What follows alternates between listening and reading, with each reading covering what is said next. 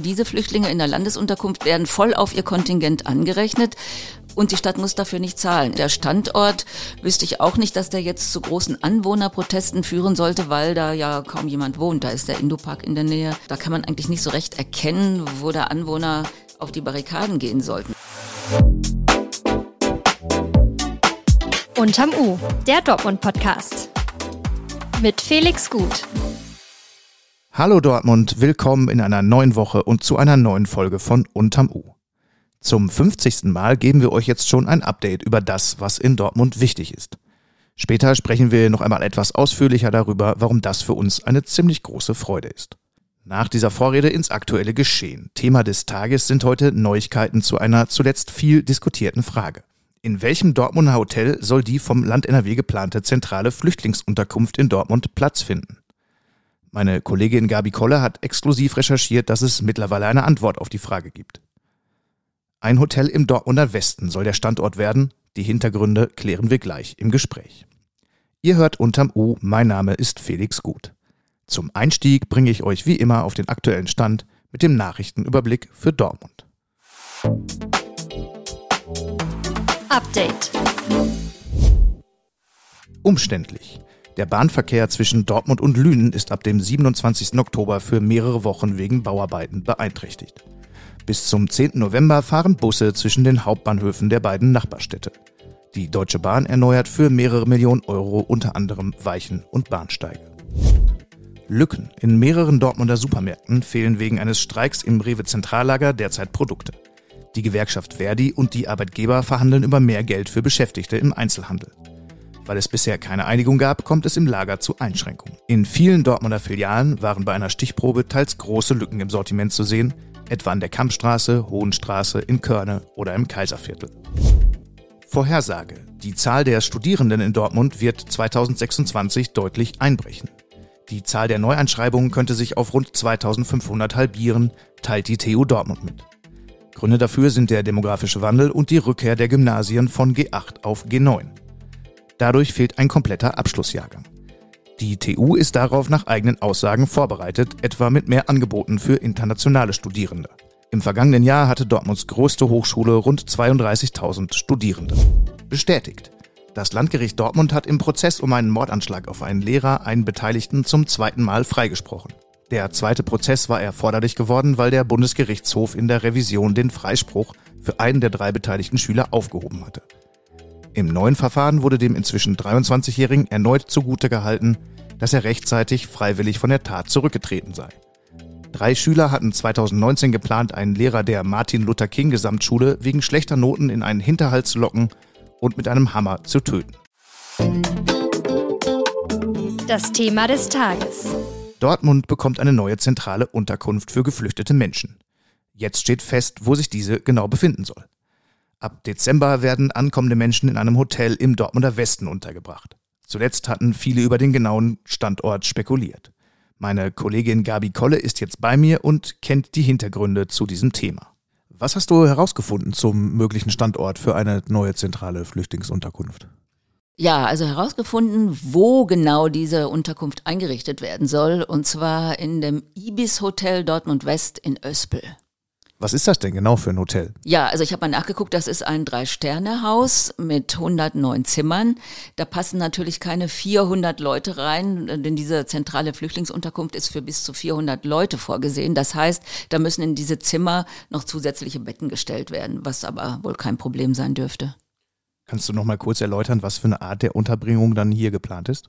Ja, das ist eine sogenannte zentrale Unterkunft, keine Erstaufnahme, auch keine kommunale Einrichtung, sondern eine Unterkunft, wo Flüchtlinge nach der Erstaufnahme hineinkommen, wo sie auch nicht so lange bleiben sollen, äh, sondern nur so lange, bis sie auf die Kommunen verteilt werden können. Jetzt wurde ja viel spekuliert in den vergangenen Wochen, auch welches Hotel es sein könnte. Gibt es jetzt schon Reaktionen auf die Wahl des Standorts? Nein, gibt's noch nicht. Ist ja auch erst heute Morgen äh, öffentlich geworden, wo das sein wird. Und die Fraktionen haben ja heute erst ihre Fraktionssitzungen am Montagnachmittag und ich nehme an, das wird da ein Thema sein und da wird man sich die Karten legen, wie man zu dem Standort steht. Es ist ja insgesamt eine etwas verworrene Debatte zuletzt gewesen über diese Flüchtlingsunterkunft. Die Stadt Dortmund hatte sich selbst als Standort für eine Einrichtung ins Spiel gebracht. War dann aber irritiert, als das Land dafür ein Hotel als Möglichkeit genannt hat. Wie ist das Ganze einzuordnen? Ja, also ob's, ob die Stadt irritiert war, dass es ein Hotel sein soll, das weiß ich jetzt nicht. Also es war so, dass schon diese Gespräche seit Monaten mit der Stadt laufen und die Stadt hat sich äh, ja angeboten oder sagen wir mal so bereit erklärt, da gibt es äh, Interpretationsunterschiede. Auf jeden Fall hat sie sich bereit erklärt, eine solche Flüchtlingsunterkunft in Dortmund unter bestimmten Bedingungen unterzubringen. Zu den Bedingungen zählt einmal, dass das Land für alle Kosten aufkommt, was es tun will, und dass städtische Standards gelten sollen und nicht äh, die bisher schlechteren Standards des Landes. Unterscheiden die sich? Was sind diese städtischen Standards? Ja, also die soziale Betreuung der Flüchtlinge und die Integration äh, sind äh, in den städtischen Einrichtungen besser. Wobei die Frage ist, inwieweit die Flüchtlinge hier integriert werden sollen, wenn sie hinterher auf andere Kommunen weiterverteilt werden. Das müsste man dann noch klären. Es gab seitens der Lokalpolitik schon zuletzt Kritik an dem etwas intransparenten Vorgehen der Verwaltung in der ganzen Sache. Wie sieht das jetzt mit dieser neuen Entscheidung aus? Ja, das war auch nicht viel transparenter. Äh, ich meine, die Frage ist, wer ist da jetzt am Ende am wenigsten transparent gewesen? Die Stadt hat immer gesagt, ja, wir warten darauf, dass das Land sich da äußert und erklärt und äh, wir wissen auch noch nichts Näheres. Äh, und die Politik sagt, ja, also vor, vor allen Dingen die CDU sagte ja, wir kriegen hier von der Stadt überhaupt nichts mitgeteilt. Wir werden hier im Dunkeln gelassen, wie das im Detail aussehen soll. Und das war ja jetzt bislang auch so. Was erwartest du da jetzt für die weitere politische Debatte? Ja, jetzt äh, wird ja morgen sollen ja Einzelheiten erläutert werden von OB Westphal und Sozialdezernentin Zörner. Äh, also Details dazu, wie diese Landesunterkunft aussehen soll, wie die Stadt dazu steht. Nämlich nach der Sitzung des Verwaltungsvorstands ist ja oft eine Pressekonferenz und in diesem Rahmen soll das dann erläutert werden. Und am Donnerstag gibt's dann nochmal eine gemeinsame Sitzung des OB mit den Bezirksbürgermeistern. Und äh, da soll dann mal was erklärt werden. Aber die Stadt weiß es mindestens seit Donnerstagmorgen. Wie ist diese Info jetzt eigentlich bekannt geworden? Also äh, das, was ich weiß, ist, dass ähm, die Bezirks, äh, also der Bezirksbürgermeister, der hat äh, Bescheid bekommen von der äh, Bezirksregierung, dass das so geplant ist. Und der hat das dann weiter an die Fraktionsspitzen in seine Bezirksvertretung gegeben. Also es ist jetzt nicht auf dem Weg gelaufen, der auch, glaube ich, vom OB angekündigt war, dass man da zuerst die politischen Gremien auch mit reinnimmt? Es kommt darauf an, wie man das auch interpretiert. Ich meine, die Bezirksvertretung ist natürlich auch ein politisches Gremium. Aber auf der anderen Seite ist es auch ein Affront gegen den Rat, der das, glaube ich, anders verstanden hat mit der Transparenz. Vielleicht eine Frage noch, ich weiß nicht, ob du die einschätzen kannst. Äh, ist da vielleicht auch Protest äh, zu erwarten gegen so eine Einrichtung lokal oder nochmal längere Diskussion? Also im Grunde ist es ja eine gute Sache. Ich meine, die Stadt muss ja sowieso Flüchtlinge aufnehmen. Sie hat ja und äh, diese Flüchtlinge in der Landesunterkunft werden voll auf ihr Kontingent angerechnet. Und die Stadt muss dafür nicht zahlen. Insofern ist es ja erstmal eine gute Sache. Und der Standort wüsste ich auch nicht, dass der jetzt zu großen Anwohnerprotesten führen sollte, weil da ja kaum jemand wohnt. Da ist der Indopark in der Nähe. Äh, und da kann man eigentlich nicht so recht erkennen, wo der Anwohner auf die Barrikaden gehen sollten. Und man kann ja der Sache nur wünschen, dass das alles einvernehmlich über die Bühne geht, denn anders ist sowas immer schwer zu lösen. Wie ist da jetzt der weitere Ablauf? Wann werden da die ersten Menschen einziehen? Also wenn man mal auf die Online-Seite des Hotels guckt, kann man sehen, dass das äh, nur noch bis zum 3. November zu buchen ist, danach nicht mehr. Dann soll es, so habe ich gehört, zum 1.12. soll der Mietvertrag gelten mit dem Land und ab 1. Januar sollen dann die ersten Flüchtlinge kommen. Gibt es da noch offene Fragen, die vorher zu klären sind? Naja, zum Beispiel nach den städtischen Standards. Hm, also wie wird das da aussehen? Äh, wird es sowas wie äh, eine Willkommenseinrichtung geben von der Stadtseite für die Flüchtlinge oder vom Land natürlich? Also die Stadt soll da ja kein Geld reinstecken müssen, sondern vom, vom Land solche Dinge, solche Fragen müsste man dann klären. Also können wir zusammenfassend sagen, bei dieser Diskussion jetzt, wie können Städte das eigentlich leisten, äh, mehr geflüchtete Menschen aufzunehmen?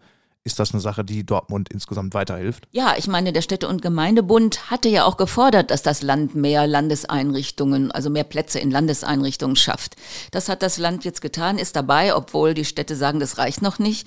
Aber dann kann man sich als Stadt natürlich schlecht dagegen stellen, zumal wenn man seine Bereitschaft erklärt hat, das bei sich unterzubringen.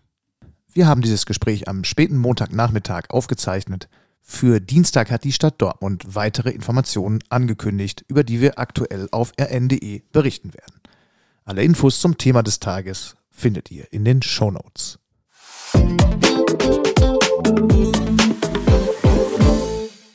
Der BVB hat seine Wurzeln am Borsigplatz in der Dortmunder Nordstadt. Aber wie stark ist der mittlerweile international vernetzte Verein eigentlich noch mit seiner Heimat verbunden? Ende vergangener Woche ließ sich darüber einiges herausfinden. Nur wenige hundert Meter von der Gründungsstätte des BVB entfernt ist jetzt ein Platz nach einem seiner Mitbegründer benannt worden. Der Franz-Jacobi-Platz ehrt den Mann, der die Initiative zur Gründung des Ballspielvereins gab. Über Jahrzehnte war er in Vergessenheit geraten, bis engagierte Fans mit einem Dokumentarfilm seine Bedeutung wieder in Erinnerung riefen. Bei der Feier zur Umbenennung hat sich Carsten Kramer, Geschäftsführer des BVB, mit meinem Kollegen Kevin Kindl unterhalten und erzählt, warum die Nordstadt für den Club immer noch wichtig ist. Weil das unsere Heimat ist. Das zeigt, wo wir herkommen. Und ich habe gerade auch noch mal im Gespräch mit einem Anwohner hier festgehalten, natürlich hat der BVB eine unheimliche Wirkung nach draußen. Aber wenn er nicht weiß, wo er herkommt, wenn er nicht wertschätzt, wo er entstanden ist, wenn er nicht mit wirklich beiden Beinen fest verwurzelt da ist, wo er entstanden ist, dann verliert er auch seine Anziehungskraft und seine Glaubwürdigkeit. Aber immer wieder an die Wurzeln zurückzukehren, ist für mich eine Verpflichtung zugleich, äh, das zu wertschätzen und bei allem Streben nach mehr immer wieder sich die Frage zu stellen, wofür stehen wir und wo kommen wir her. Die Zeit hat den Verein natürlich weiterentwickelt und es wäre klischeehaft zu behaupten, dass wir äh, ein klassischer Arbeiterverein sind. Ich glaube, das ist nicht das, was das Attribut ist, über, über das sich Borussia Dortmund definiert. Wichtig ist zu wissen, wo wir herkommen. Wir kommen aus Dortmund und gehören zu dieser Stadt mit, mit all ihren Facetten. Und ich glaube, dass uns das gerade in Zeiten wie diesen gut gelingt, zu zeigen, dass wir ein Fußballverein sind, aber eben auch mehr. Und mehr heißt, gesellschaftliche Verantwortung zu übernehmen, aufzustehen im richtigen Moment, Menschen, die in Schwierigkeiten sind, Rückendeckung auszusprechen. Und das ist eben auch, was Borussia Dortmund außerhalb des Spielfeldes, außerhalb der 90 Minuten auszeichnet. Das sind, wie ich finde, bemerkenswerte Worte des Mannes, der den Spagat zwischen Marketing in den USA oder Indonesien und den von ihm genannten Werten hinbekommen muss. Diese Worte mit Leben zu füllen, dürfte eine der großen Zukunftsaufgaben der Borussia außerhalb des Sportlichen sein. Das war die 50. Folge von Unterm U. Wenn ihr zu denjenigen gehört, für die wir schon Teil der täglichen Podcast-Routine sind, freut uns das natürlich sehr. Wenn ihr zum ersten Mal zuhört, herzlich willkommen. Und einen ganz herzlichen Dank von Bastian und mir und allen, die an diesem Podcast mitarbeiten, dafür, dass ihr dabei seid. Hierbei seien einmal alle Kolleginnen und Kollegen der Dortmunder Lokalredaktion genannt, die ihr hier bisher mit ihrem Hintergrundwissen und aktuellen Recherchen kennenlernen durftet und weiter kennenlernen werdet. Erwähnt sei ausdrücklich auch Julia Segantini, deren Stimme ihr in Intro und Einspielern in jeder Folge hört. Wir freuen uns über viele motivierende Kommentare von euch, aber auch über die, mit denen ihr uns zeigt, dass euer Anspruch an unsere Themen hoch ist. So soll es sein. Uns macht es Freude, euch hier von Dienstag bis Samstag hintergründig zu informieren und hoffentlich auch ein bisschen zu unterhalten. Wenn ihr jemanden kennt, der unterm U noch nicht kennt, empfehlt uns gern weiter. Wir freuen uns, wenn ihr dabei bleibt, hoffentlich bei ganz vielen Folgen unterm U.